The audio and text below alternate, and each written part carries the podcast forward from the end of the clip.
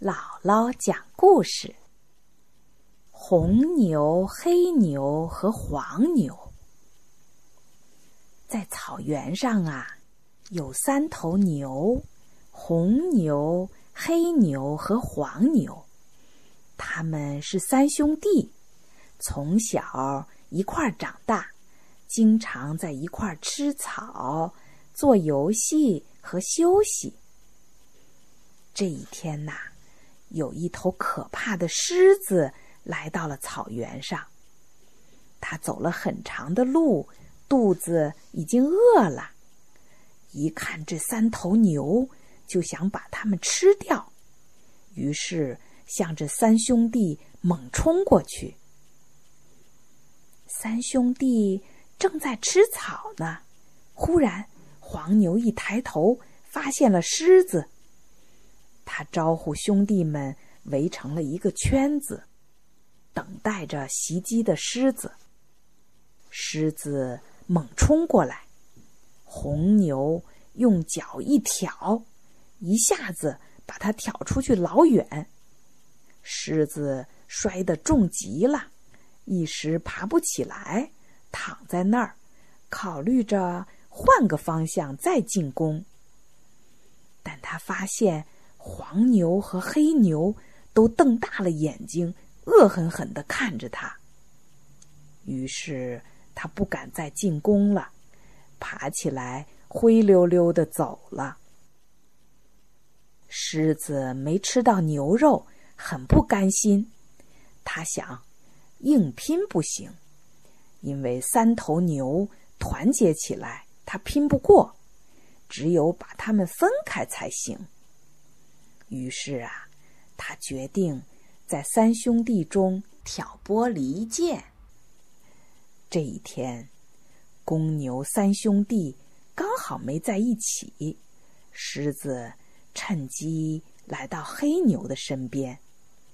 黑牛一见，吓了一跳，马上摆出准备战斗的架势。狮子装出温和的模样说。黑牛大哥，你的力量那么大，我真佩服你。可是红牛对我说，他的力量是最大的。要不是他那天把我挑翻在地，你一定会被我吃掉的。黑牛一听，气得直喘粗气，他决定不再理红牛了。狮子又跑到红牛那儿说：“红牛大哥你好，你的力气是三兄弟中最大的。可是黑牛却说那天如果是他动手，肯定不只是把我掀翻在地呢。红牛真没用。”红牛越听越生气，决定。以后再也不理黑牛了。